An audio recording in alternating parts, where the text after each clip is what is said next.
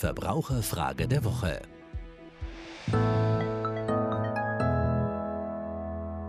Nein, auf dem Kassenbon muss nur der skontierte Preis aufscheinen. Anders ist es auf dem Etikett. Da muss der alte Preis, das Konto im Prozent und der neue Preis aufscheinen.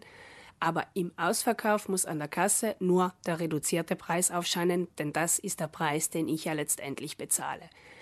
Etwas anderes ist es, wenn ich einen individuellen Skonto bekomme. Da wird sicherlich der Originalpreis ausscheinen, mein Skonto, den ich erhalten habe, und dann der Endpreis.